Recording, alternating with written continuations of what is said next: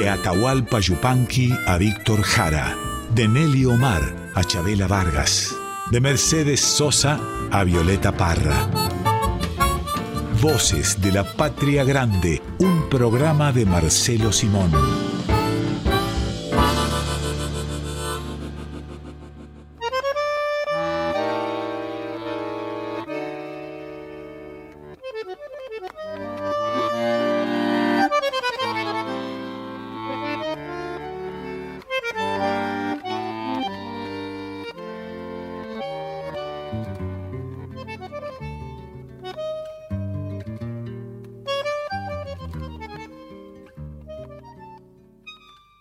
Bienvenidas, bienvenidos a Voces de la Patria Grande. Retomamos esta sana costumbre de encontrarnos los domingos aquí en Radio Nacional Folclórica. Inauguramos hoy la temporada 2022, ¿quién hubiese dicho?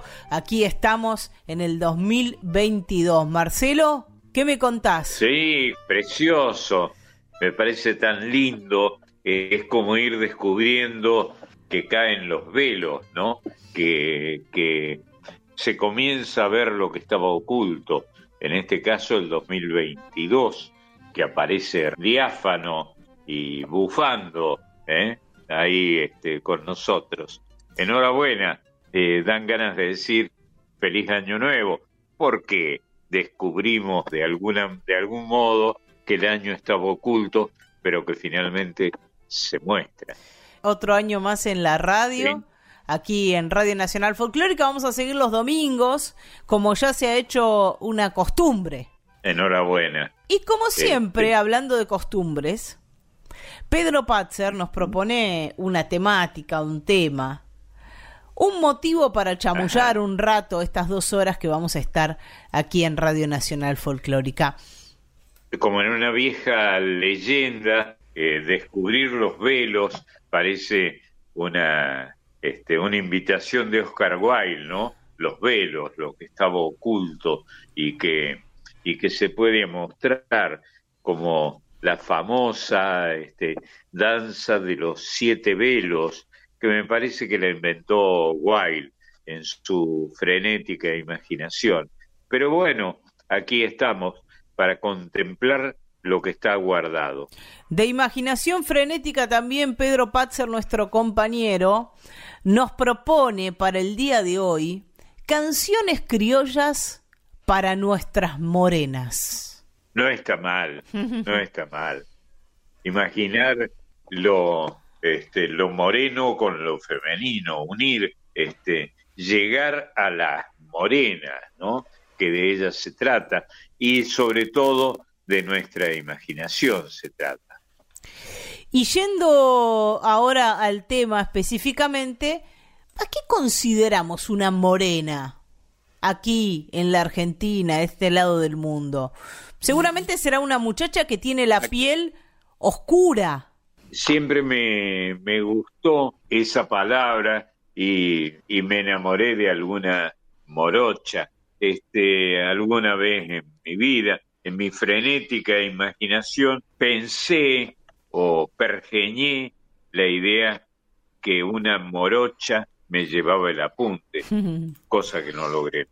¿Y alguna vez se utilizó, Marcelo, eh, la palabra moreno o morena como eufemismo de, de afrodescendiente también, ¿no? Por ejemplo, ese repertorio que hacía Alberto Castillo, el baile de los morenos. Sí, claro. Este, y por supuesto, yo soy contemporáneo de Castillo y alguna vez lo presenté. Era un ídolo impresionante y él actuaba con, eh, con alguna parejita, gordinflonas, este, eran eh, subidos de, de peso, que eran los que le acompañaban a Alberto Castillo, los morochos, ¿eh? el baile de los morenos, recuerdo que presentaba ese que fue uno de los más grandes ídolos que ha tenido el folclore argentino, Alberto Castillo. Porque lo que hizo Castillo fue retomar esa raíz africana que tiene el tango ineludiblemente desde su nombre, no hay manera de negarlo, Y, y, ponerla en escena, porque no había sucedido eso hasta que apareció Alberto Castillo. Sí había sucedido en, en el Uruguay, con Romeo Gavioli, que fue un director de orquesta, compositor ah, y cantor, del que Castillo toma mucho, mucho, gran parte de su repertorio, ¿no? De este, de este repertorio que habla de los morenos, de los negros del Río de la Plata. Es cierto, es cierto. Mucho uruguayo este, acompañaba a Alberto Castillo, a quien, como, te acabo de decir, presenté o vi sus presentaciones, que eran tranquilas, este, poco frenéticas y, y muy seguidas por la gente. Fue el primer gran ídolo que vi en mi vida en los estudios de las radios, eh, en este caso Argentina, y también en las radios uruguayas, donde actuaba con mucha frecuencia y con estrepitoso éxito Alberto Castillo. Bien decías vos, Marcelo, eh, estos morenos que acompañaban a Alberto Castillo eran uruguayos y uruguayas, no solo la cuerda de tambores que, que él se trajo del Uruguay, sino los grupos de bailarines, las parejas. Que eran bailarines, por lo menos en la época en que los vi yo, eran bailarines tranquilones, ¿no? Vamos a, ir al listado de temas, al cancionero que nos presenta Pedro Patzer, que nos propone para el día de hoy, para estas canciones criollas para nuestras morenas, comenzando por Atahualpa Chupanqui y Andrés Chazarreta y este criollita santiagueña, morena linda, comienza diciendo. Ah, qué, qué, qué imaginación, qué buen Qué buena, qué buena puntería, ¿eh? Morena linda, qué lindo sacar esa expresión este, cariñosa. En este criollita santiagueña con el que vamos a comenzar a compartir la música, eh, Yupanqui, Chazarreta como autores, aparece eso de Morena Linda, y la que va a cantar, le decían la negra, pero podría haber sido la morena Mercedes Sosa. Qué lindo. Tucumana, qué bárbara. La más grande cantora que propuso la Argentina, ¿eh? la más grande. Eh, a quien llamaban efectivamente así, la negra, la negra, que es un, eh, un color o una ausencia de, de, color, como dirían los, los dibujantes, que distinguía a las morochas, palabra que me gusta más parte de eh, la, negra Mercedes Sosa, de esa Latinoamérica morena de la que comenzábamos hablando, ¿no? Una fiel representante, con esa cara, con la, cara aindiada. Sí, y qué curioso, siendo que ella eh, había nacido eh, y, y con toda idoneidad en una provincia del norte, del noroeste argentino, Tucumán, que está integrada las dos primeras sílabas del gentilicio aluden al final, tucu, ¿no? Tucu es donde termina. Decían algunos que aludía al donde terminaba el imperio del noroeste argentino o esta zona imperial al menos. Vamos a escucharla entonces a la negra Mercedes Sosa con esta criollita santiagueña, morena, linda. a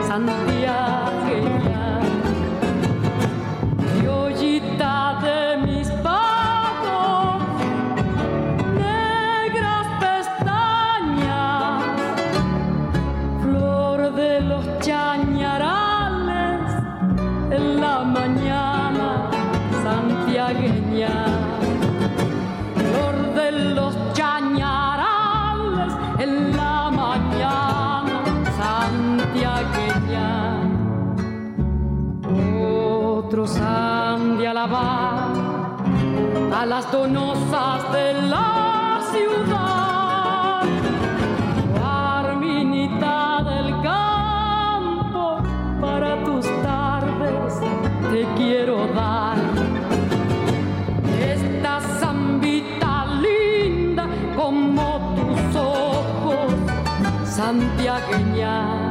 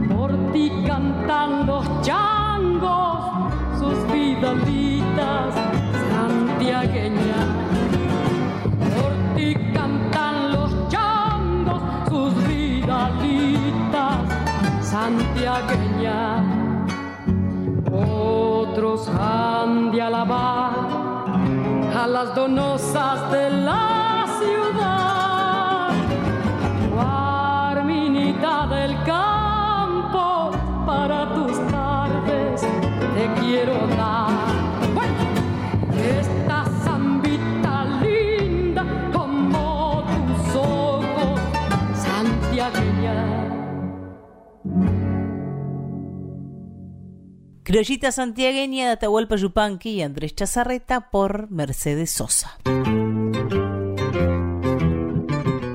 Y ahora nos vamos a venir mucho más acá en el tiempo en cuanto a la composición del próximo tema que vamos a escuchar, que es Córdoba Morena, y es una canción de José Luis Aguirre del Chuncano. El Chuncano es un gentilicio que alude al campo, ¿no? Con una especie de deliberado eh, y cariñoso desdén por el territorio, ¿no? Chuncano. Chuncano quiere decir en cordobés básico, propio del campo, poco poco avisado respecto de las cosas de la ciudad. Eso es ser chuncano, chuncanito, es un cordobesismo. Nacido en Villa Dolores, José Luis Aguirre, que se reivindica como Chuncano, ahí en el Valle de Tras la Sierra, y cantor que, que sorprendió, como siempre, ¿no? En el último Cosquín, no sé si tuviste, Marcelo, la posibilidad de verlo la noche que estuvo José Luis Aguirre, que fue una muy linda noche, ahí con Rally Barrio Nuevo, con Peteco Carabajal, como parte de, de, todo un grupo de cantautores, ¿no? Y, y de cantores de canciones con fundamento.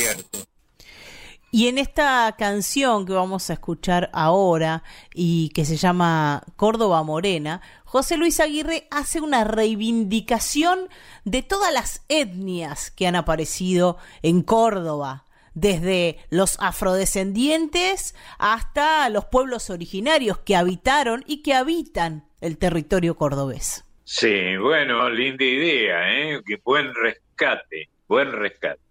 Vamos a escucharlo entonces al chuncano.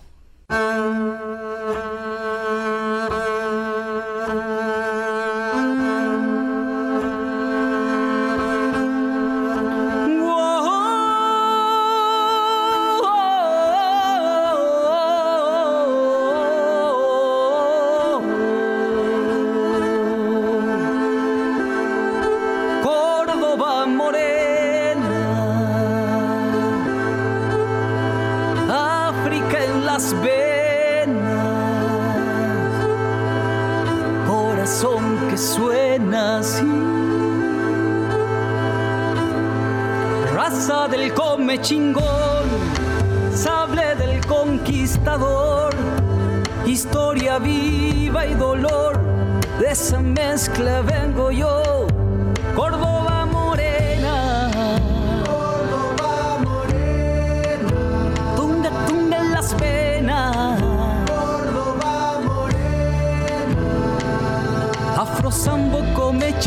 danza navirón de madre india que se mezcló, de padre esclavo que refundó, de esa mezcla vengo y al fondo los barrios cercados, los pibes marcados, la gorra, los paisas, la música, el palo, las casas bajitas, feroz patrullero que pasa Córdoba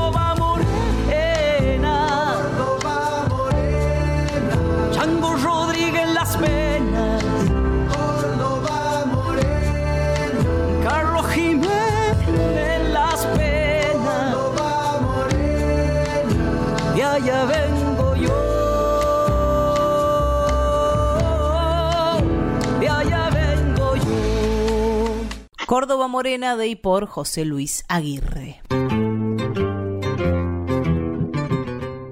Y la que viene ahora es una samba tan hermosa, Marcelo, de Horacio Guaraní, esa zambita de piel morena. Seguro.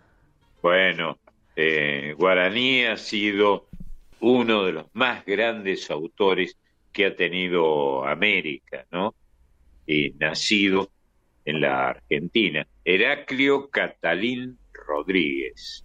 Él es el autor de este, esta zambita de piel morena, dice piel morena de Azucena, y es de, de esas canciones de Horacio Guaraní, de las románticas, ¿no? Porque él le cantó al paisaje, le cantó a las miserias de, de los de abajo y las de abajo, y también las miserias que deben, que deben soportar, y también le cantó al amor, pero todo con la misma intensidad y con la misma calidad poética y, y musical. Sí, sí. Sí, yo creo que si se hiciera con justicia una valoración de, de los más grandes autores que ha tenido, que ha producido la Argentina en lo que llamamos folclore, ahí debería estar junto a Yupanqui, por ahí en esa dimensión, en esa altura, debería estar Horacio Guarán.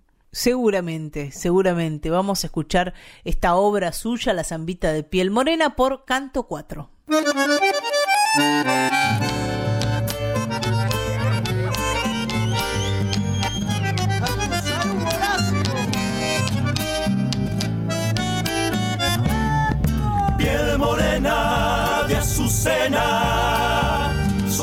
De la madrugada, rojo vino, puñalada, y das la vida por nada, rojo vino, puñalada, mi bien, y das la vida por nada. Por las calles baila y baila, terror de tembladerales, gime el parche, la comparsa.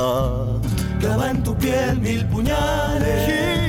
El parche, la comparsa, mi bien. Clava en tu piel mil puñales. Piel morena de azucena. ¿Quién te pudiera olvidar? Yo voy llevando la pena que deja la noche de tu carnaval. Yo voy llevando la pena que deja la noche de tu carnaval.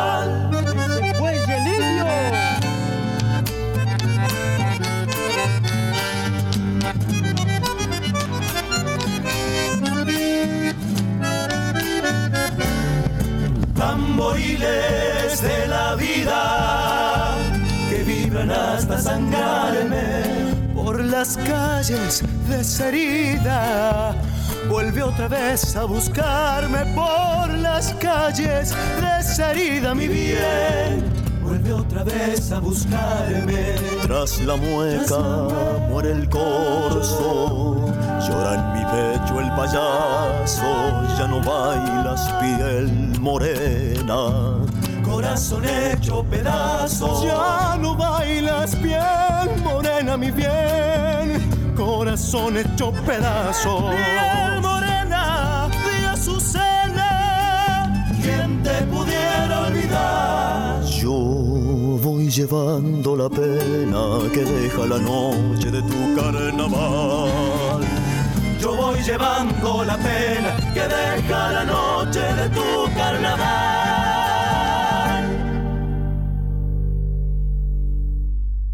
Zambita de piel morena de Horacio Guaraní por Canto 4.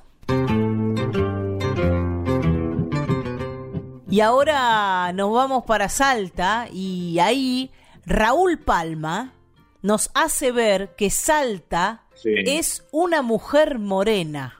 Está linda la idea. Es una idea que, que varias veces apareció en la literatura lírica de la provincia de Salta, que ha dado tanto y tan bueno desde los años, eh, digamos, para poner una fecha antológica, desde los años 50 y 60 particularmente, algunos, algunas de las mejores canciones que se han escrito en Sudamérica han sido salteñas. Y además decirle a Salta la linda, como se le dice, facilita esta metáfora de convertirla en una a una provincia en una mujer morena. Sí, claro. Bueno, y ahí están los, algunos de los más grandes autores de piro para piropear a las salteñas, ¿no? Desde, desde Jaime Dávalos, que fue el gran piropeador que ha tenido la historia del Cancioneros, hasta eh, Ariel Petrocelli, en fin, eh, muchos de ellos que competían por, por eh, piropear, que es una palabra muy interesante, ¿no? Piropo, hay que recordar que viene de piro, ¿no? De fuego, se parece al fuego, pero no quema, ¿eh? no hay que temer, no quema. Para piropear a, a, esta Salta, que es una mujer morena, se juntan el chaqueño palavecino y el autor, Raúl Palma. Qué lindo.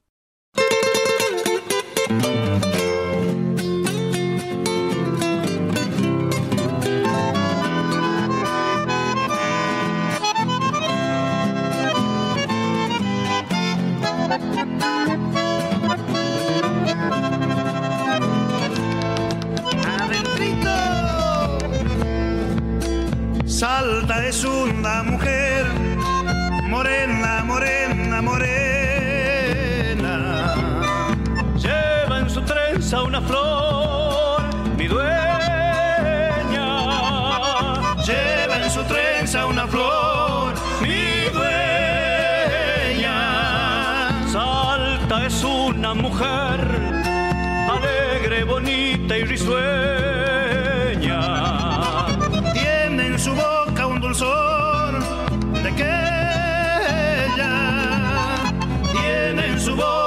dulzor de que ella querido. Salta la linda te llama paraíso terreno tus cerros verdes de asombro jamás sabré de olvidar porque mi sangre te llevo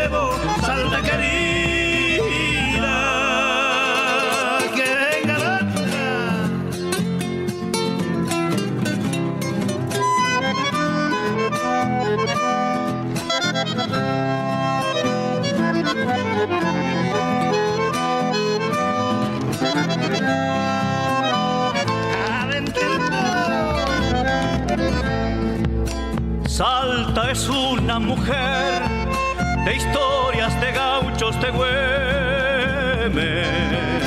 Y en su memoria quedó por siempre. Y en su memoria quedó por siempre.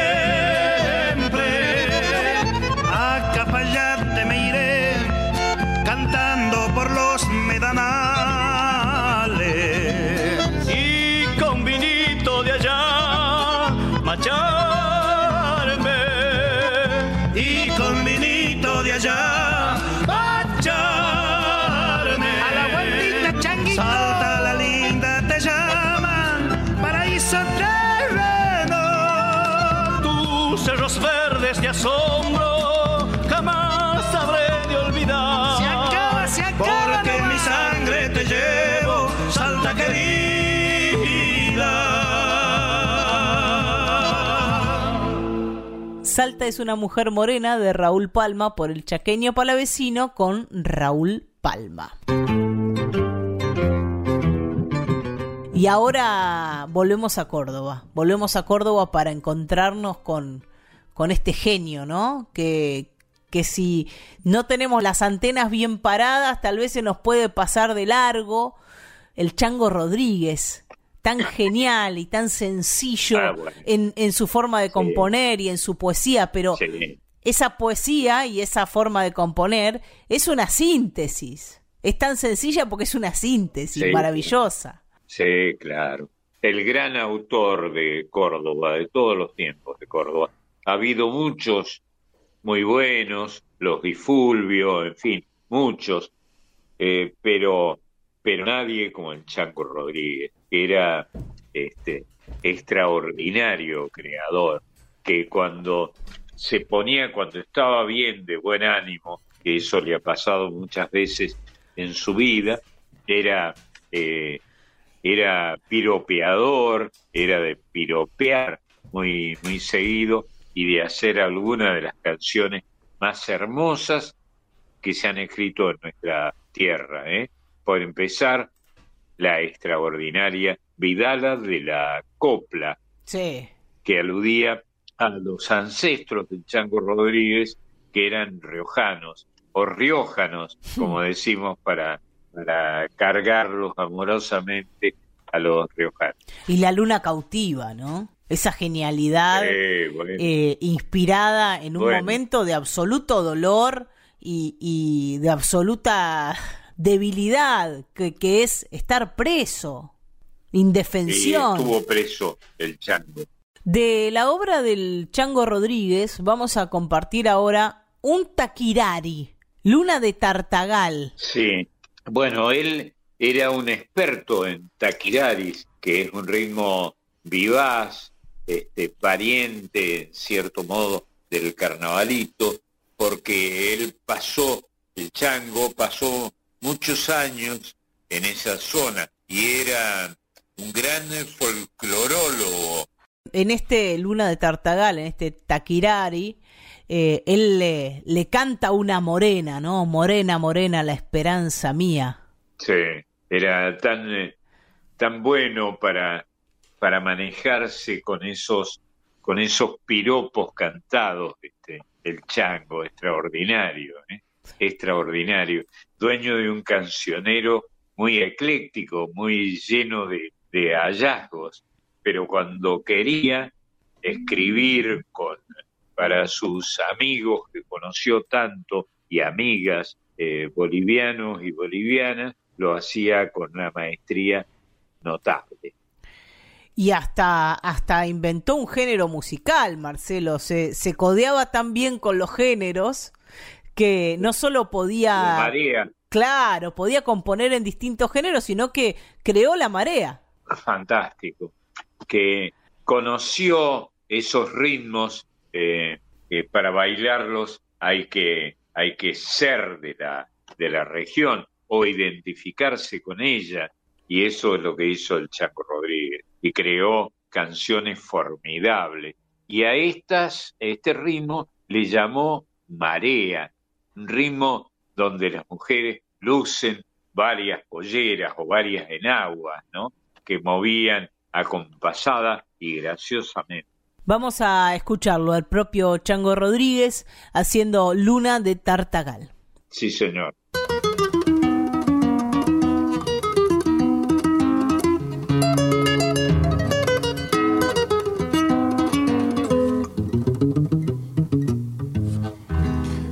A tus ojos verdes de mirar dormido que tienen en tu cielo morena, morena, morena, la esperanza mía, armonía de celos.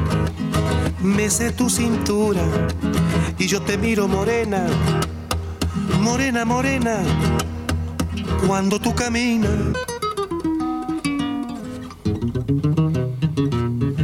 Te conocí muy cerca de la frontera, bajo la luna de Tartagal. Y desde entonces, mi dulce dueña, eres el ángel de mi orfandad. Fruto maduro, sabroso mango, de Argentina, sol tropical. Fruto maduro, sabroso mango, de Argentina, sol tropical.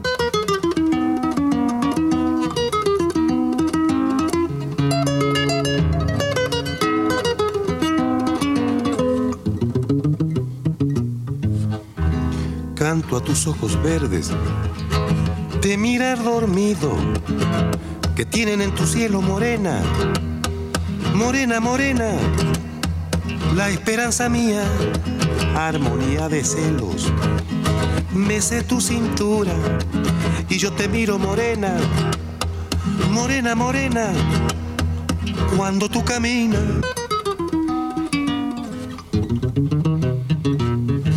Conocí muy cerca de la frontera, bajo la luna de Tartagal. Y desde entonces mi dulce dueña, eres el ángel de mi orfandad. Fruto maduro, sabroso mango, de Argentina, sol tropical. Fruto maduro, sabroso mango, de Argentina, sol tropical. Luna de Tartagal de y por el Chango Rodríguez. Y ha llegado el momento en este Voces de la Patria Grande, como cada domingo, de recibir a nuestras morenitas y nuestros morenitos, a niños y niñas que llegan con Marisa Ruibal. ¿Cómo andás, Mari? Qué bueno.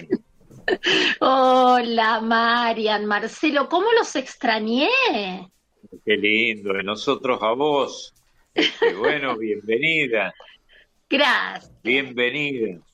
Gracias, felices los peques, las morenas y los morenitos que vienen conmigo, felices de poder estar con ustedes un domingo más en Voces de la Patria Grande en este nuevo ciclo 2022. Traigo hoy una serie de historias animadas del canal Paca Paca.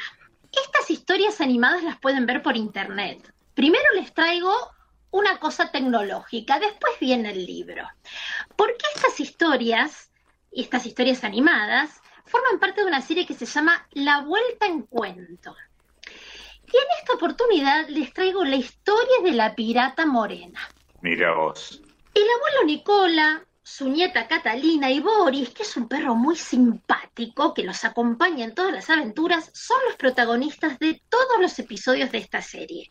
Y se suman los personajes de cada historia que Nicola le cuenta a su nieta. Ellos viajan en un velero, Marce, que se llama Gaucho. ¿Cómo se llama? Gaucho. Gaucho, está bien. está Y en bien. este velero que ellos van viajando a distintos lugares, cuando el abuelo le empieza a contar la historia, juntan las manos y dicen, manos, ojos, transportémonos. Y ahí Ah. comienzan a vivir la aventura en el lugar donde suceden los hechos. Y esta historia en particular, te contaba, es la historia de la pirata morena. Así que el abuelo Nicola y su nieta se remontan a la época en los que los piratas eran muy temidos por todos.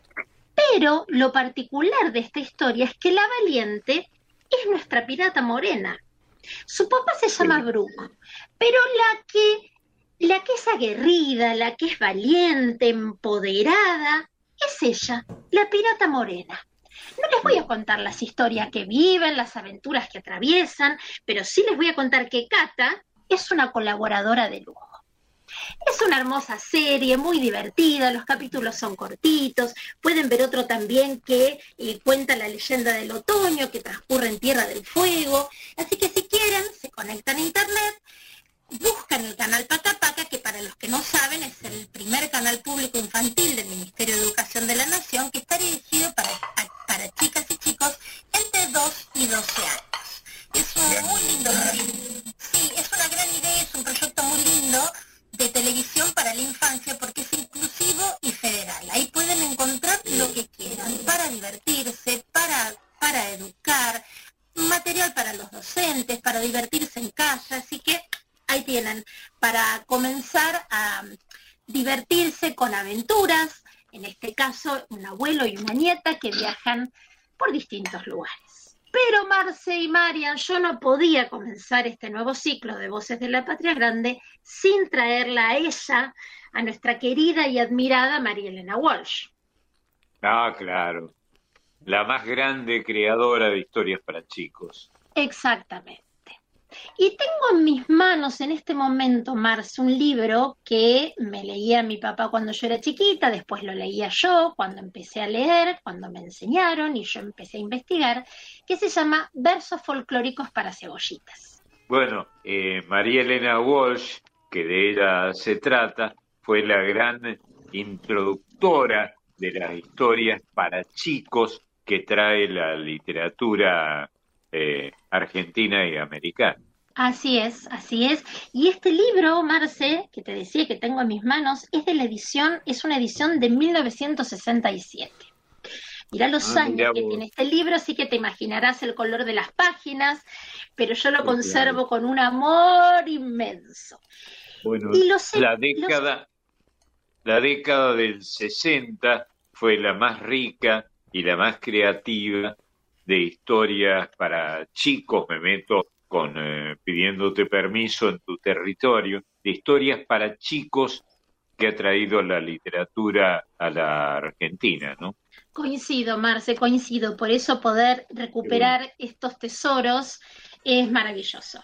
Y mm, hay unas nuevas ediciones, por supuesto, pero estas primeras ediciones tienen un encanto y una magia entre el color de las páginas, el olor, el recorrerlas, las letras, no sé, a mí me transporta a otro mundo. Vos sabés que yo soy fanática de María Elena Walsh y de los libros también. Bueno, María Elena, Sí. el primero de febrero, hace muy poquito, se cumplió un aniversario más de su nacimiento. Ella nació en Ramos Mejía, Sí, como bien sí. vos sabés. Pero bueno, te decía que yo rescaté este libro porque hay un, un verso eh, que ahora les voy a contar, que se llama Mi Morena, pero quería contarles un poquito de esta introducción, lo que ella escribe. Arranca diciendo, queridos cebollitas, cuando ustedes dicen, el burrito del teniente lleva carga y no la siente, o vigilante barriga picante, están haciendo folclore. Porque repiten unos versos que vaya a saber quién inventó y que han heredado de sus mayores. Versos, dichos y refranes que chicos y grandes recuerdan no por obligación, sino por costumbre y por juego. Muchos de los versos de este libro no fueron creados especialmente para ustedes, pero yo espigué los que supuse que po- podían gustarles. Esta poesía es de ustedes, no solo para ustedes, es propiedad de ustedes, como las flores del campo que no tienen guardián. Por todo esto, es una maestra María en la Walsh. Así arranca versos folclóricos para cebollitas, Marce. Sí, qué lindo, qué lindo. Y es cierto, yo soy de, de esa época, los años 60 y de un poco antes también. Yo hacía algún deporte eh, el que era torpe, pero, pero practiqué mucho tiempo natación en competencias nacionales con, con mucho entusiasmo y pocos buenos resultados, pero era lindísimo y se usaba para, yo recuerdo en algunos relatos con locutor incluido, locutor dedicado a, a relatar estas cosas, se nos llamaba cebollitas, como, Claro. como mencionaste hace un rato. Claro, claro, bueno, por eso, ¿no? Este, a eso se refiere justamente.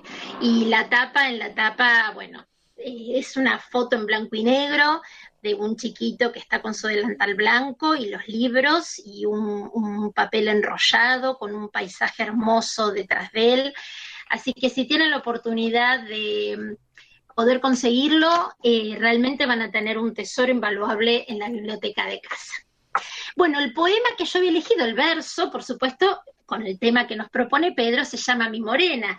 Y la primera estrofa dice, tiene mi morena tan chiquita boca que en ella le caben dos platos de sopa, 40 pepinos, 10.000 calabazas y en serio les digo, un montón de pasas. Lindo.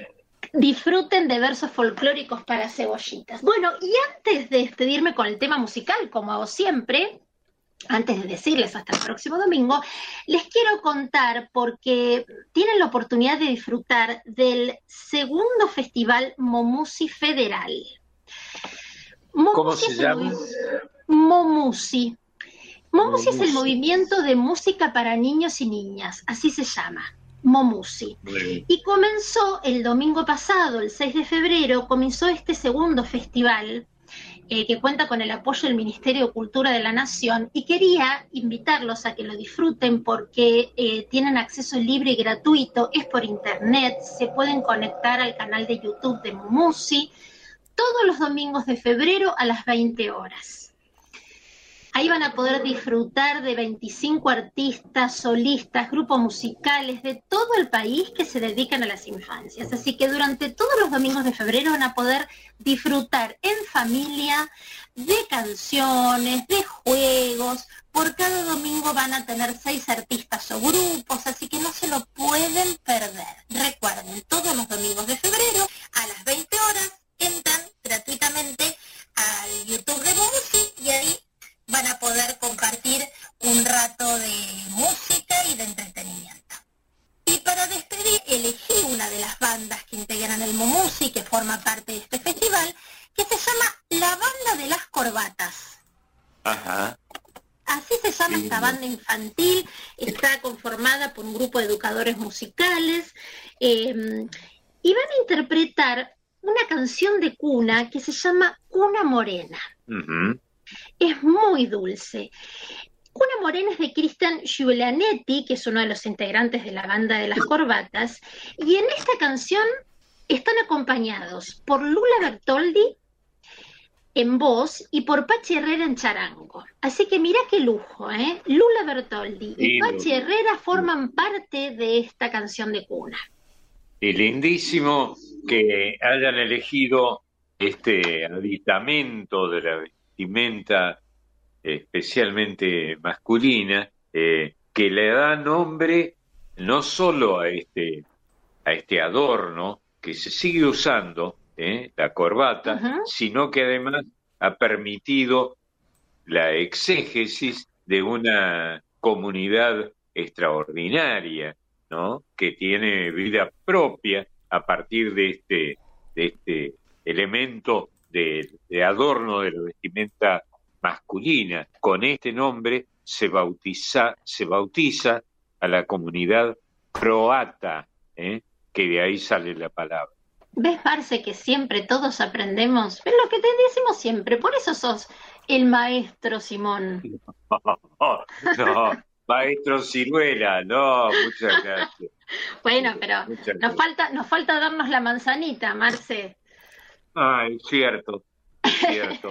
Este, es una, una leyenda que se asociaba a los eh, que eran un poco chupamedias, como se llamaba el maestro, con la manzanita. Se Exactamente. presentaban en el, aula, en el aula con una manzana de regalo para el maestro. Así es, así es. Bueno, antes de escucharla, esta hermosa y dulce canción de cuna, quería contarte que este tema forma parte del disco América Niña, que lo editaron en el año 2016.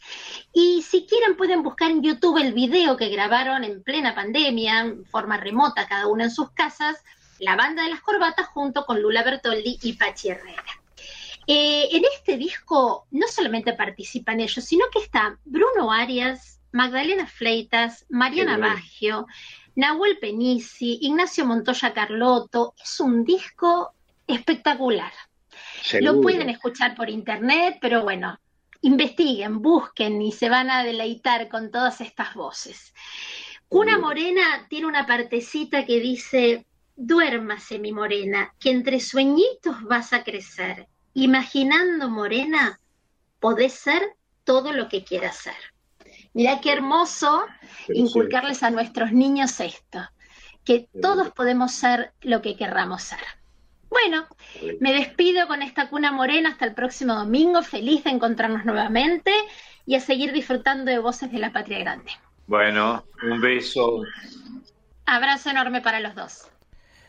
Pasaba Marisa Ruibal por Voces de la Patria Grande.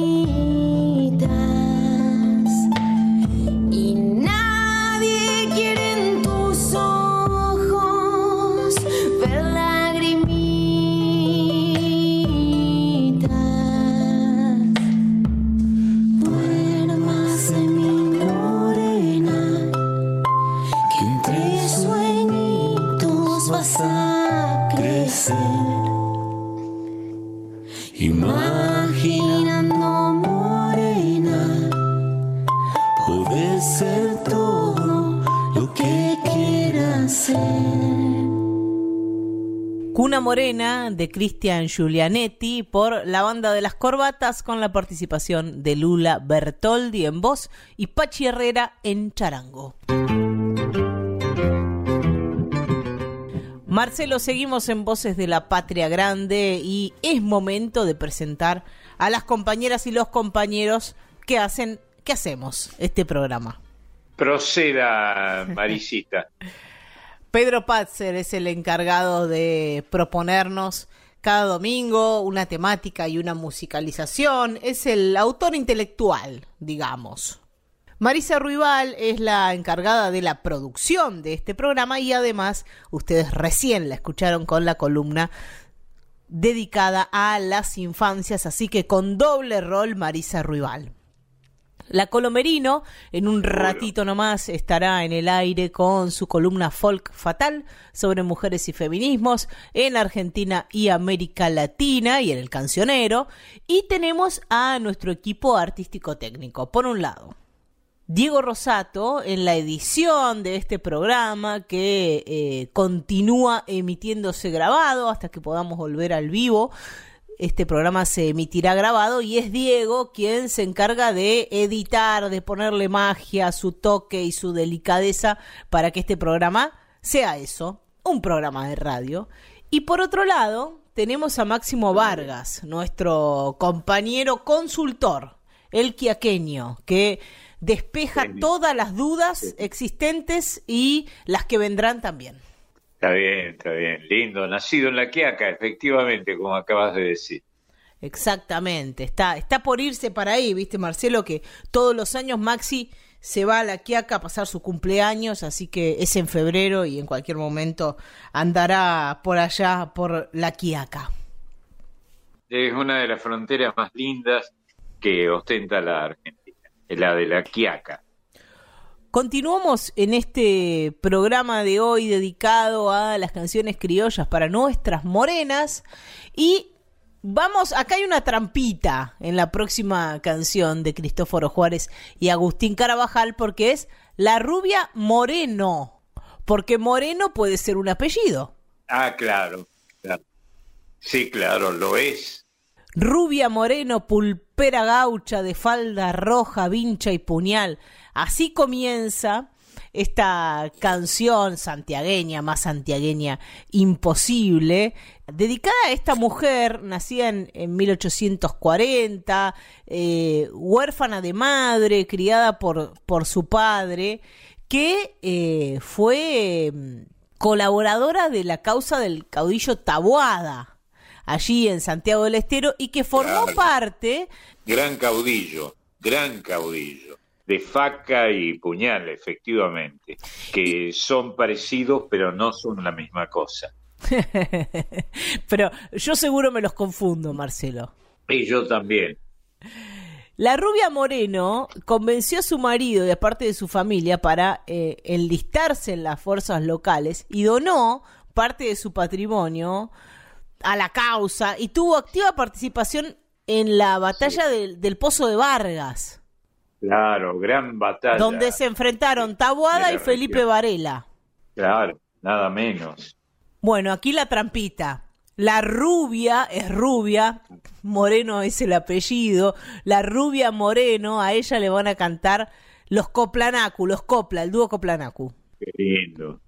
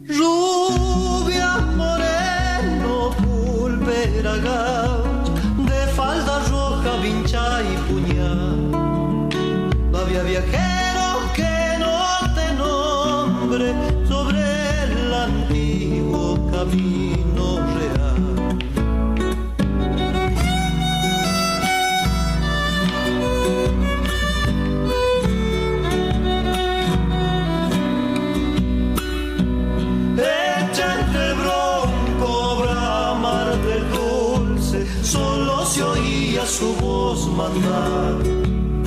Eran sus ojos dos nazarenas, bravas escuelas en el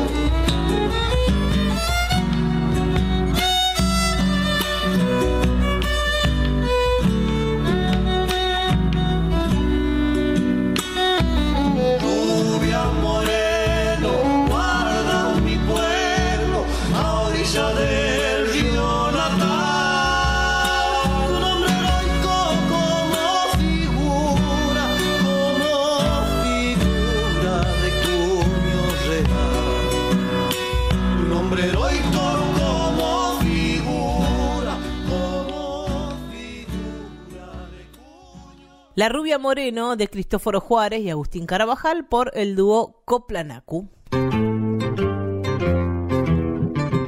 ¿Y quién le ha cantado más a las morenas, Marcelo, que la cumbia?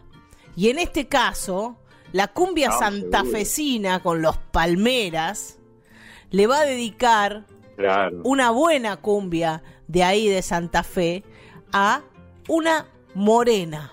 Sí. Qué manera, qué instalación territorial que ha hecho la cumbia, especialmente esta cumbia la cumbia santafesina en la Argentina. ¿eh? Qué bárbaro. Sí, y los Palmeras también eh, tienen el, el mérito de, de haberse mantenido durante tanto tiempo, bancando las buenas y las no tan buenas, y actualmente están viviendo un momento de, de muchísimo auge en, en públicos que, que tal vez antes no llegaban a conquistar como la gente más joven o Claro. públicos de, de, de provincias o de lugares fuera de la provincia de Santa Fe. Bueno, eso es lo que tienen los artistas, ¿no? Por eso los admiramos tantos, conquistar a los públicos más inesperados, que es la, la, la gran misión del artista, haya nacido donde haya nacido, ¿no? Enhorabuena. Ahí vamos entonces, a bailar una cumbita en este domingo con los Palmeras.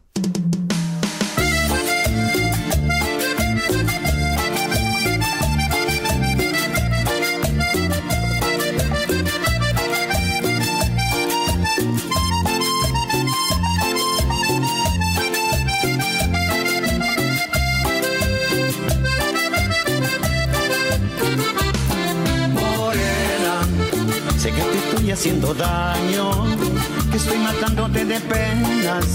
Ay, morena, pero que sigo encadenado a ese recuerdo que no deja, no deja en paz mi corazón. No puedo olvidarla, no, no, no he podido, no. Por más que busco solución, no puedo olvidarla, no he podido, no.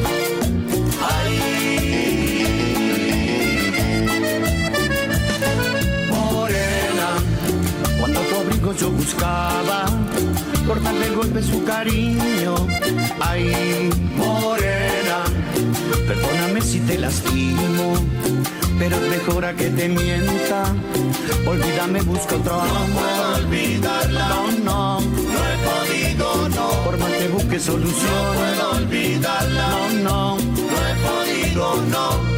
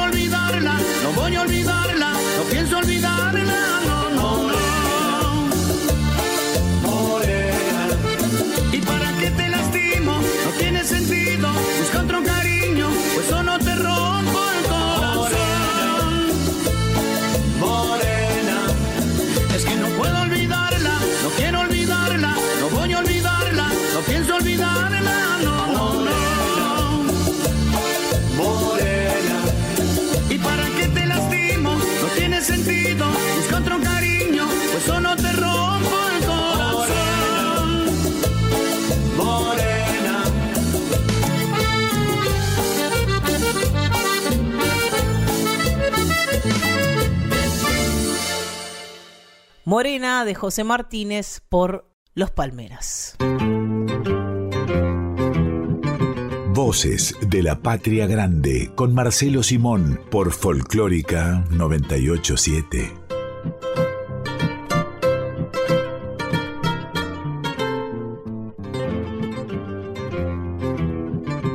Estás escuchando a Marcelo Simón en Voces de la Patria Grande. Y esto que vamos a escuchar ahora es una belleza absoluta y también eh, hay algo de que se repite, ¿no? En eso de, de poner a la mujer como protagonista, salta como mujer morena y en este caso Ah, sí. Héctor Sí. Negro y Carmen Guzmán escribieron, compusieron Carmen, esta sí. milonga hermosa que se llama De Buenos Aires Morena. Sí, preciosa y, y con una gran autora, si permiten seccionar eh, un poco el, tema, ¿no? La mendocina Carmencita Guzmán, inolvidable. Otra, ¿no? Otra perseverante. Pensaba recién en, en la perseverancia de los Palmeras, en las buenas y en las no tan buenas. Y Carmen Guzmán era de, de esas artistas. Por suerte vivió mucho tiempo y, y tuvimos la suerte de, de tenerla entre nosotros y nosotras tantos años con sus canciones, con su obstinación por, eh, por mostrar repertorio nuevo, cosa que no es tan fácil. Es más fácil ir a las canciones No. que ya todo el mundo conoce y ya está, pero ella todo el tiempo estaba generando nuevo repertorio y se subía a los escenarios con su guitarra, con esa con esa presencia imponente que tenía Carmen dentro de la simpleza, ¿no? De una mujer sentada con una guitarra en el regazo a mostrar nuevas canciones siempre. Siempre, siempre. Y una gran creadora, Carmencita, mendocina. Exactamente. Y en este caso de Buenos Aires Morena, que es una belleza, en colaboración con Héctor Negro, el poeta, él hizo la, la letra y la música Sí. de Carmen Guzmán, que fue grabada, por ejemplo, por, por José Larralde, ponele. Claro, claro. Sí, Larralde admiraba mucho la literatura musical de Carmen. Va a cantar ella misma, Carmen Guzmán, de Buenos Aires Morena.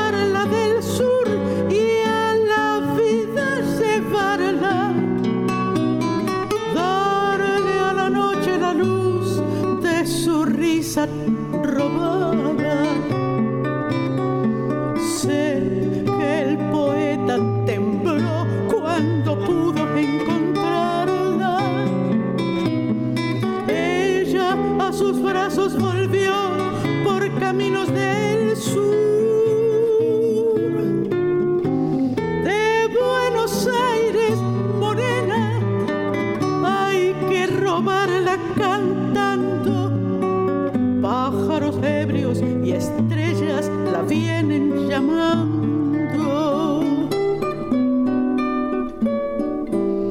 Y las cigarras del viento le cuelgan su canto.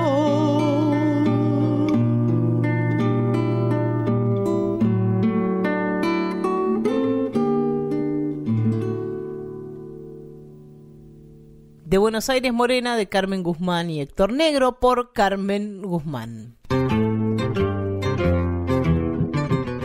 Y hemos conocido, Marcelo, morenas en casi todo el país. Vamos recorriendo diferentes lugares del país y en La Rioja también tenemos que encontrarnos con una linda morena. Y nos la va a presentar Ah. Sergio Galleguillo, que es el autor de este Linda Morena. Lindo. Can- Lindo. Cantor galleguillo cuyo éxito no tiene bajón alguno, ¿no? Lo hemos visto en los festivales y es impresionante el fenómeno Sergio Galleguillo. Es cierto. Aquí en la, en la formación con la que lo conocimos, muchas y muchos, que es Los Amigos, haciendo Linda Morena.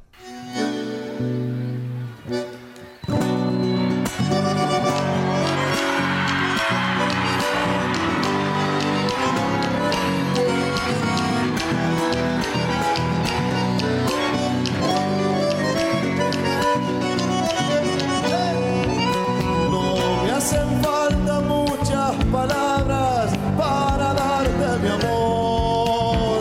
Solo te pido, linda morena, que escuches esta canción. Soltada al viento por un sendero, perdida en un callejón.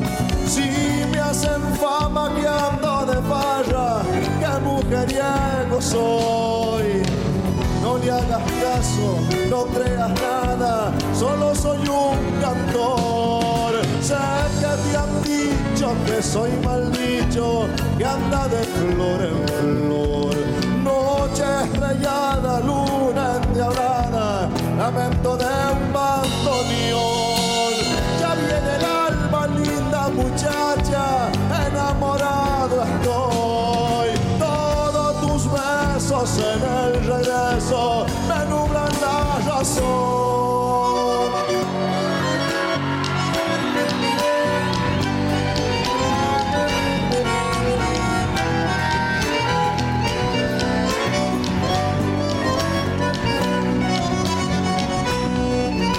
Noche estrellada, luna endiablada y vino trasnochador.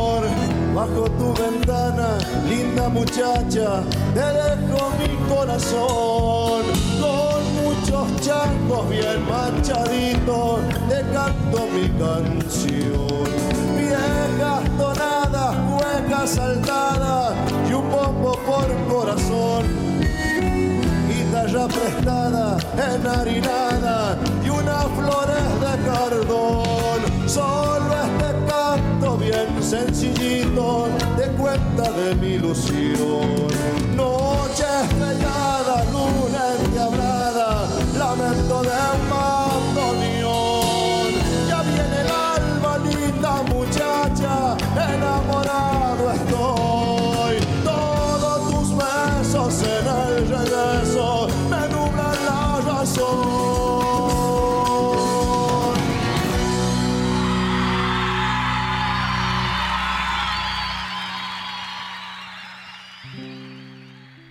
Morena de Sergio Galleguillo por Sergio Galleguillo y los amigos.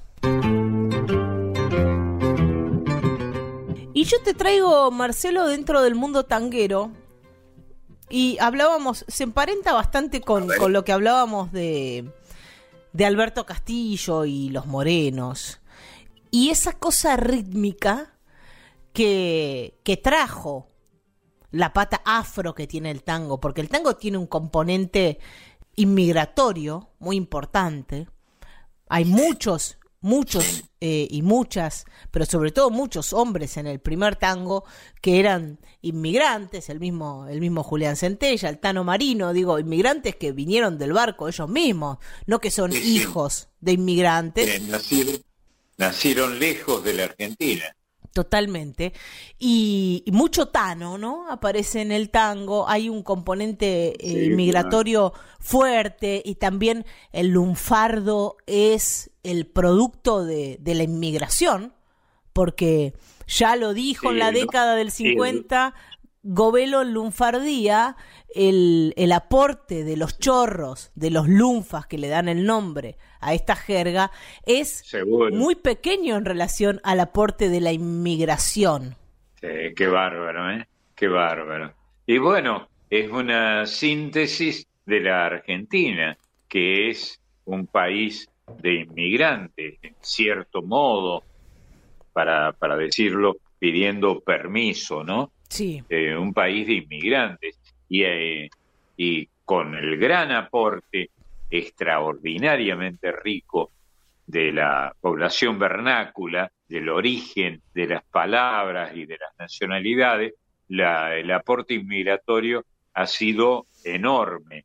Si se examina, si hiciera falta, que es totalmente innecesario, pero si se examinara de dónde vienen nuestros apellidos, los, que- los que estamos aquí chamullando sobre este asunto, se verá que, que somos producto de las inmigraciones en la Argentina. Y el tango, eh, sobre todo por el- la época en la que surge, fines del siglo XIX, principios del siglo XX, Claro. es un Claro. poco eh, una música que, que agrupa a todas estas nacionalidades tan distintas que llegaban a la Argentina. Es un producto de todas estas nacionalidades juntas, de esa, de esa sociedad compuesta por trabajadores y trabajadoras, niños y niñas de diversos lugares del mundo que venían a buscar un futuro mejor a la Argentina. Y uno de los productos culturales de la inmigración es el tango. Del Sí, puerto, sin ¿no? ninguna duda. El puerto. Este, sí, sí, sí. El puerto, está bien. El está puerto bien. también, Es digo, digo eso. como, como síntesis de, de aquellos que vienen y aquellos que añoran sus tierras del otro lado del mar y aparece también esa nostalgia. Hay un montón de cosas de la inmigración que aparecen en el tango, pero también hay mucho de los negros, de los afrodescendientes, de aquellos cierto. que llegaron desde África como, como esclavos y que están en todo el mundo porque fueron esclavizados, básicamente. Sí, ni que, ni que hablar. Y aquí, aunque no se lo menciona, eh, tenemos un gran exégeta al respecto, que fue Alberto Castillo, ¿no? Sí. Este, que hizo un gran culto del homenaje a los, a esa raza, a esa etnia, ¿no? A esas etnias que vinieron con el puerto. Pero enseguida se quiso borrar, eh, cuando se cuenta la historia del tango, no se, no se habla del componente afro, sobre todo que hay eh, en la danza, en la rítmica también, pero en la danza del tango, que eh, el mismo Govelo teoriza sobre de dónde viene el- la danza del tango, y hubo un momento en que, que los negros, los, los africanos, afrodescendientes, afrorrioplatenses, podríamos decir, tuvieron que esconderse. En algún momento, eh, por ejemplo, el gobierno de Rosas les permitió bailar en la calle y hacer sus comparsas, pero en otro momento. Rosas mismo, presionado por la iglesia, por ejemplo, porque había una exuberancia en la danza afro que era mirada mal por gran parte de la sociedad. porque había una exhibición que para la época se tendría como amoral, para decir una palabra aproximativa, con la negritud. Y lo negro estaba visto como, como reñido con la moral. Lo- Los morenos, ¿no? Que le han dado tanta alegría y tanta identidad a la música americana. Y, y el mismo Rosas, si bien él tenía mucha simpatía con, con el pueblo afro de, de, Buenos Aires y su hija también, y a él le encantaban las comparsas, eh, tuvo que prohibirlos, prohibir estas exhibiciones públicas de, de las danzas africanas eh, por presiones Claro. que, que recibió. Algunas de esas presiones estaban vinculadas, digamos, hay que ubicarse en la época, que siempre es complejo hacerlo, estaban eh, inspiradas o motivadas por, eh, digamos, la sexualidad, ¿no? Se veía como una exhibición este, de una sexualidad exagerada, la que producían con toda inocencia y con enorme gracia los negros que hemos tenido en Buenos Aires, en la capital de, lo- de la Argentina.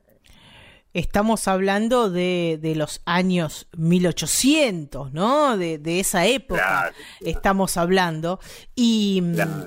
Y la, la teoría de, del propio Govelo, que, que tampoco era un progresista, digámoslo así, con mucha delicadeza, era que No. estos mismos afrodescendientes, estos mismos africanos traídos, esclavizados a este continente, tuvieron que practicar sus danzas en lugares cerrados, más pequeños, en los reductos donde podían. Entonces, esa danza que era ampulosa, que tenía mucha cadera y que tenía mucha expansión, se convierte con el tiempo, ¿no? En el tango, en una danza de pareja donde esa, esa sexualidad y esa sensualidad de la que vos hablás se conserva.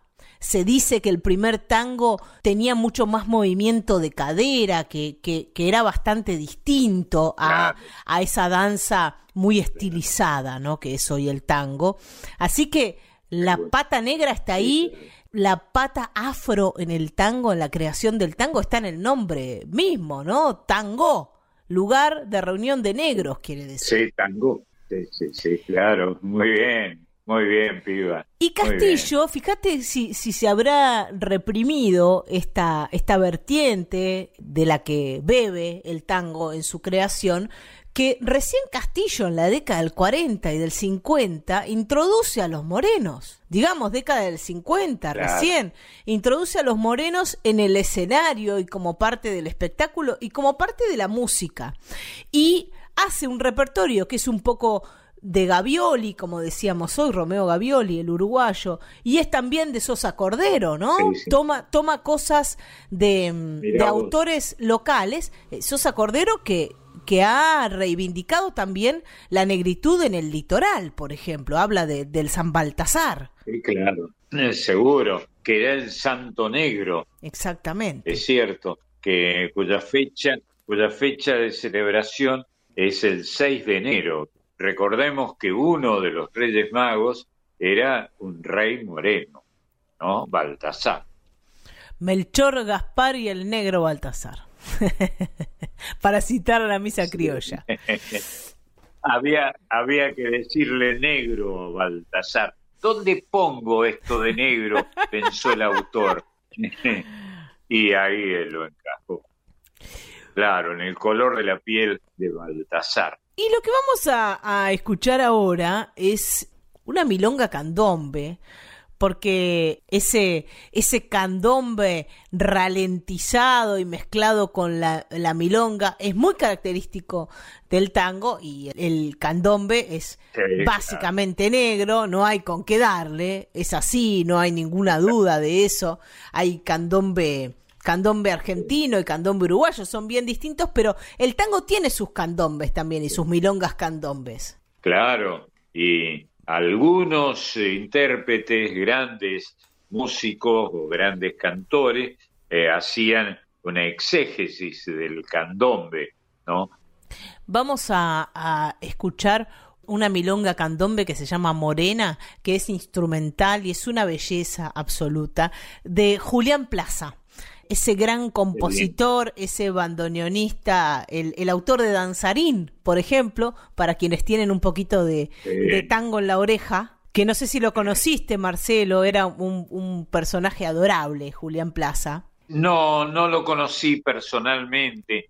eh, tropezado con él. Seguramente. Como, nos ¿no? ha pasado todos los que nos hemos criado en ese alarde de civilización que ha sido la historia de la radio, con números vivos. Pampeano, Julián Plaza, nacido en General Manuel Campos en el año 1928 y fallecido en 2003, así que tuvimos mucho tiempo para, para disfrutarlo. Fue, mm, fue músico de Pugliese, ¿no? Y eso es una marca para, para siempre. En el año 1959 se incorporó como bandoneonista a la orquesta de Pugliese, participó de una gira impresionante que hizo Pugliese por Rusia y China y estuvo 10 años Sí.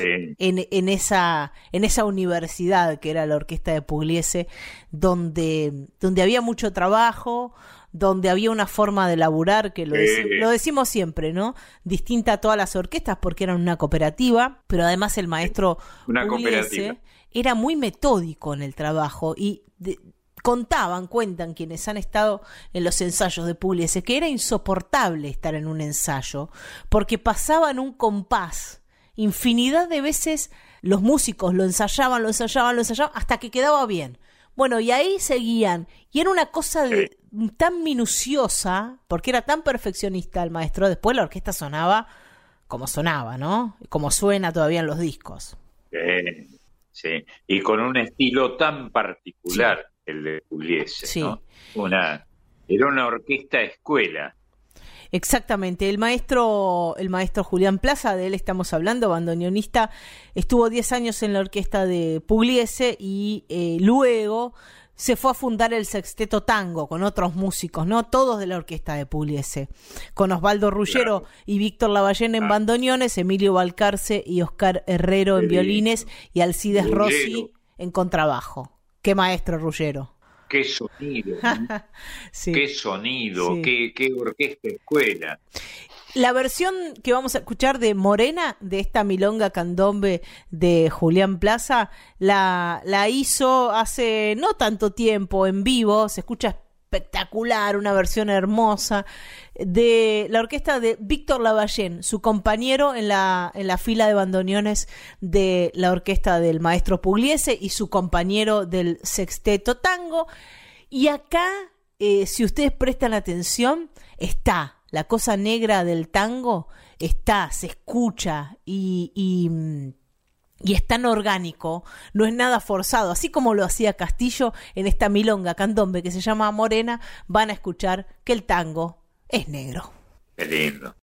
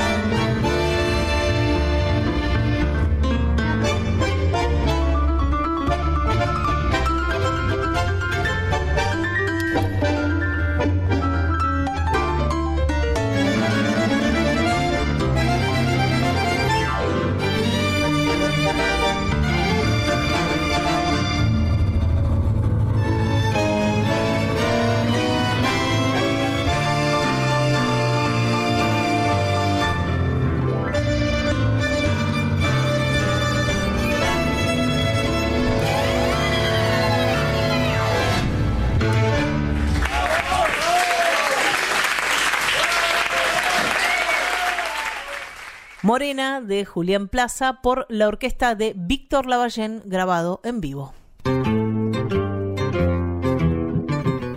En Voces de la Patria Grande, en este domingo de Morenas, vamos a, a presentar a la variante, a la Colo, Emiliana Merino. ¿Cómo andas, Colo? Hola, ¿qué haces, Marian? Y, y bueno, y hola al equipo, ahí a Marisa, a Marcelo. Este, Hola, ¿cómo, piba. ¿Cómo están después de tanto tiempo? Nos Muy volvemos bien. a encontrar, qué bueno eso. Y viéndote a vos y estando cerca tuyo, escuchándote, nos va bárbaro. Así que, enhorabuena. Veo que seguís tan salamero como siempre, pero, pero es bueno eso.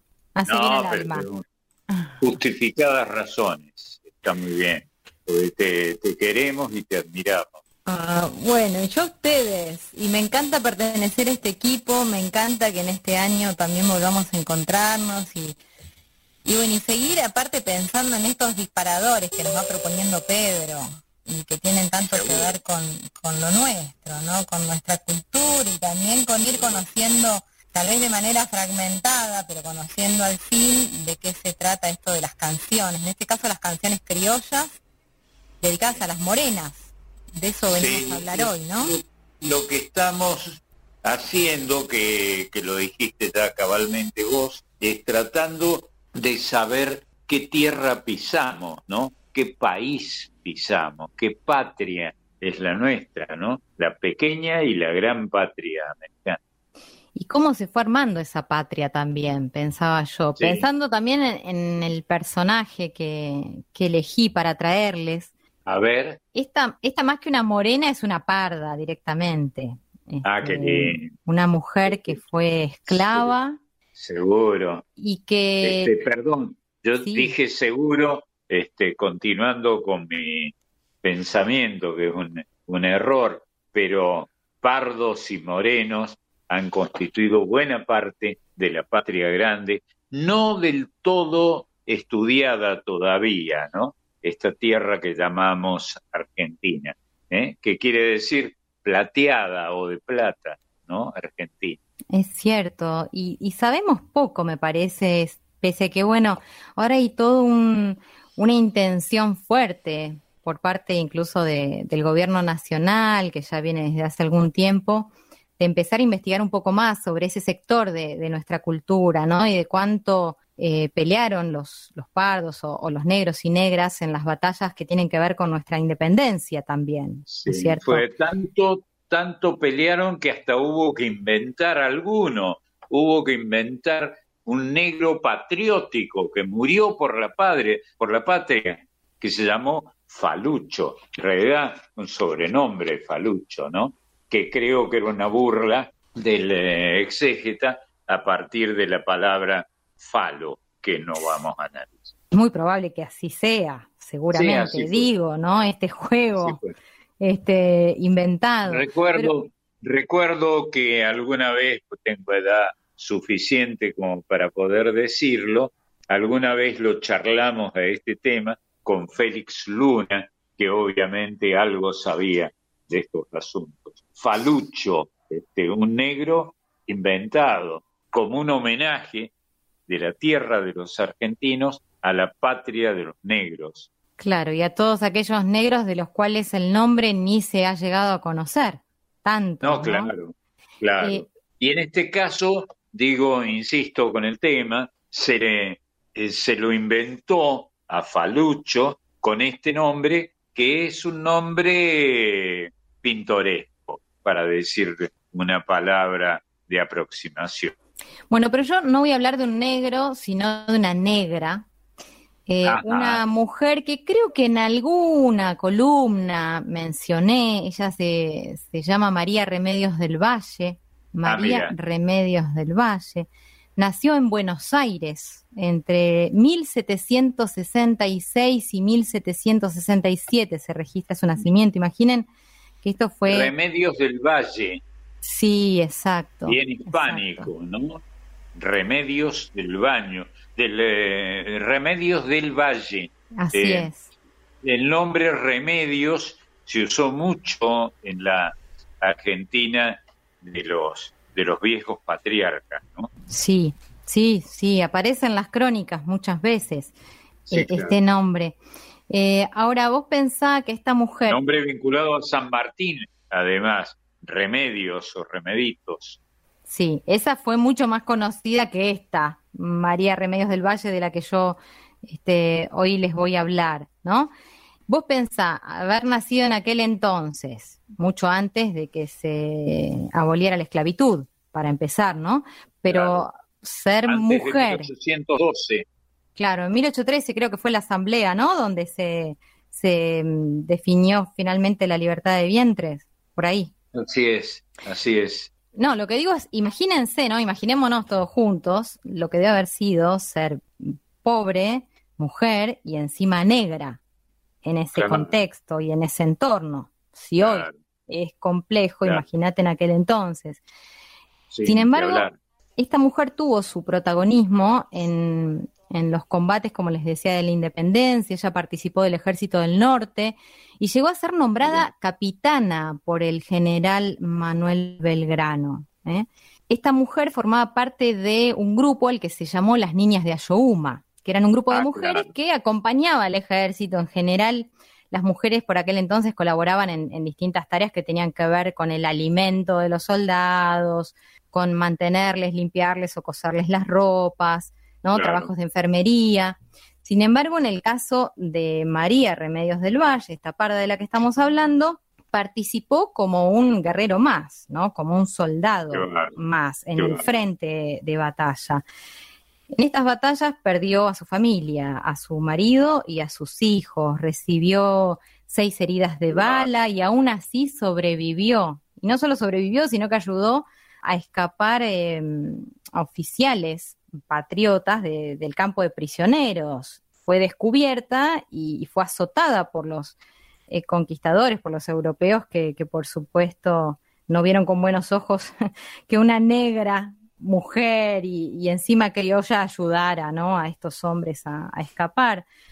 Qué El tiempo historia, pasó-. Sí, es una historia increíble, increíble. Esta mujer sobrevivió a todas estas batallas y como ha sucedido con tantas otras mujeres y también hombres, eh, se volvió pobre. Terminaron las batallas y pese haber defendido a la patria como lo hizo, empezó a mendigar porque no tenía de qué alimentarse siquiera. Así pasó años y años pidiendo en las iglesias, vendiendo comida para sobrevivir, hasta que parece ser que, que en 1820 un general, Juan José Viamonte, la reconoció pidiendo limosna en, en las calles ¿no? de, de la ciudad, ahí en, en lo que hoy es Plaza de Mayo, que antes era Plaza de la Victoria.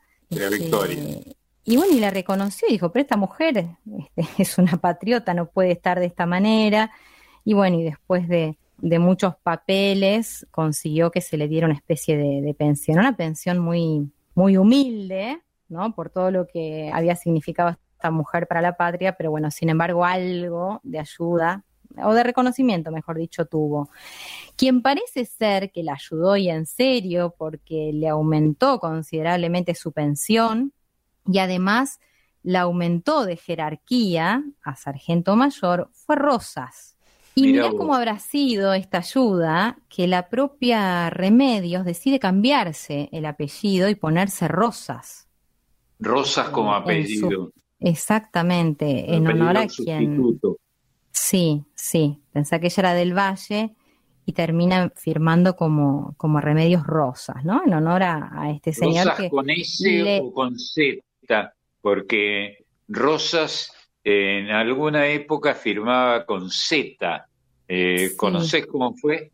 Sí, no, yo he visto, he leído, sí, he leído textos citados, ¿no? Eh, donde aparece con Z. En este caso, de donde por lo menos ahora yo estoy bajando la información, que es el Ministerio de, de Cultura, figura como Rosas con S. Pero bueno, habrá que ver, habrá que ver cómo firmaba originalmente la mujer en honor a él, ¿no? Habría que ver en ese año Seguro. también. Estamos hablando de 1830. Bueno, es un, un dato, ¿no? Para tener en cuenta. Eh, piensen ustedes que esta mujer que recién ahora empieza a ser más reconocida popularmente, digo, aparece en el Ministerio de Cultura como una de las hero- heroínas, no héroe, sino heroína de la patria, también aparece eh, una fecha importante, que es la fecha de, de su fallecimiento, el 8 de noviembre, como un día que por ley se convirtió en el Día Nacional de los Afroargentinos. Qué lindo. Hace muy poquito homenaje. tiempo sí se decidió este, por ley, como te decía, que exista un día que la honre a ella y a todos los afroargentinos, por ser ella además una criolla, alguien que nació aquí,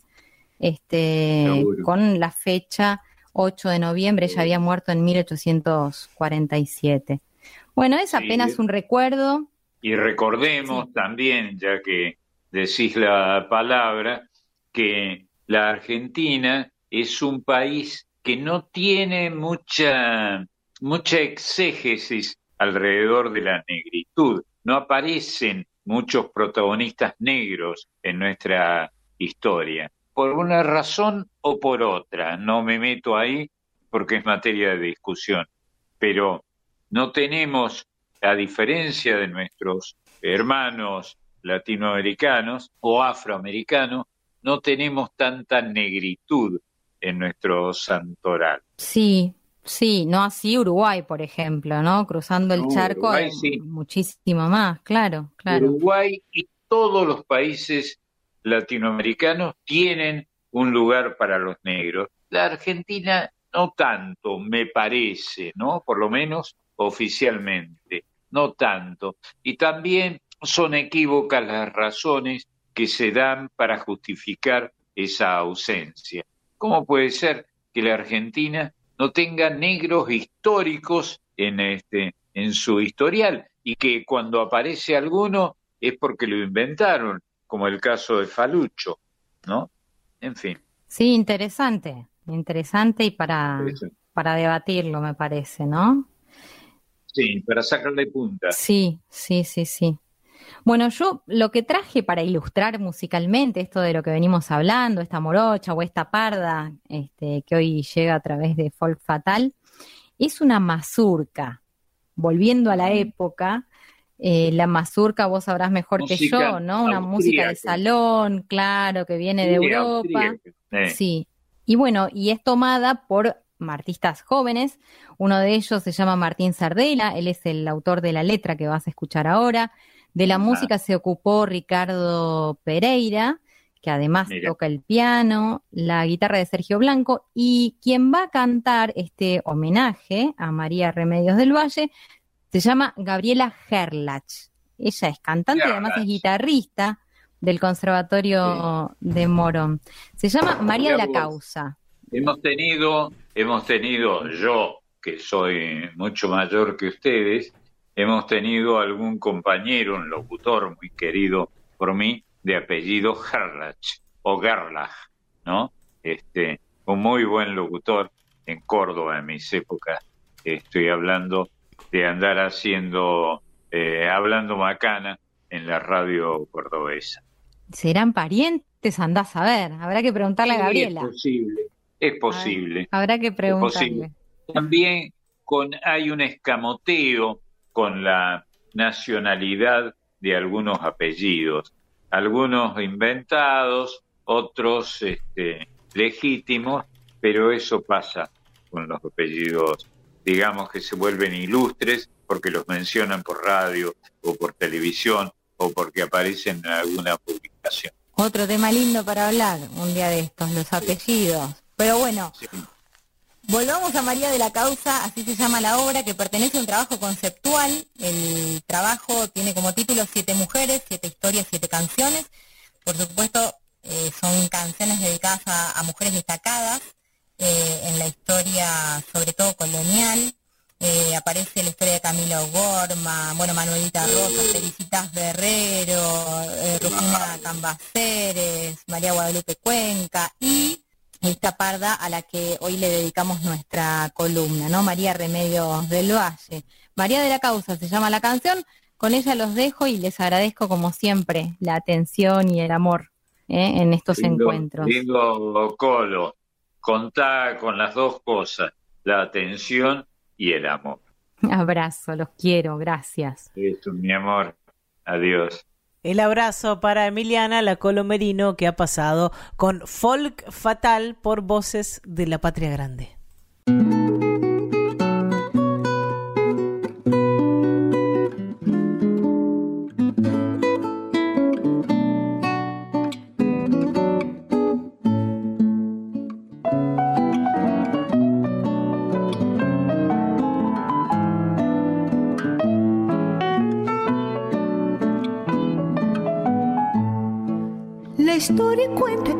Vio pasar en el año 27, cargando sus espaldas el pesar de una cruel miseria hiriente.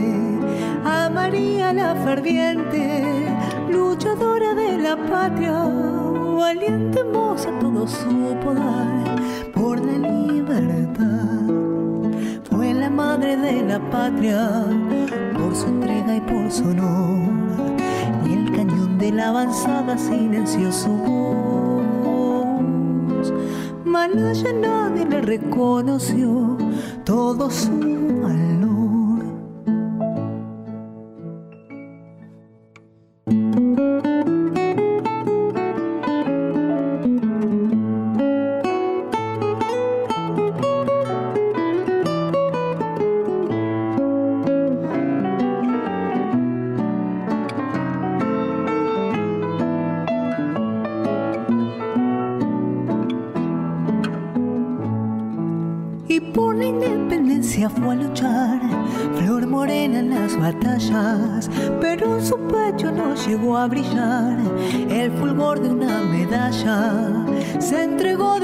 cuerpo y alma, fiel María de la causa, mostrando su coraje y su lealtad, puro de verdad. Fue la madre de la patria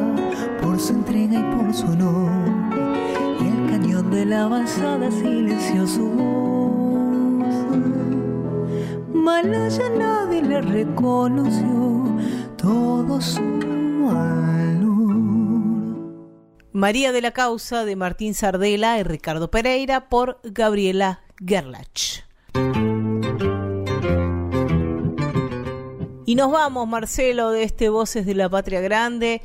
Hemos compartido Bueno. otro domingo, hemos inaugurado la temporada 2022 con estas canciones criollas para nuestras morenas y nos vamos a ir con un clásico.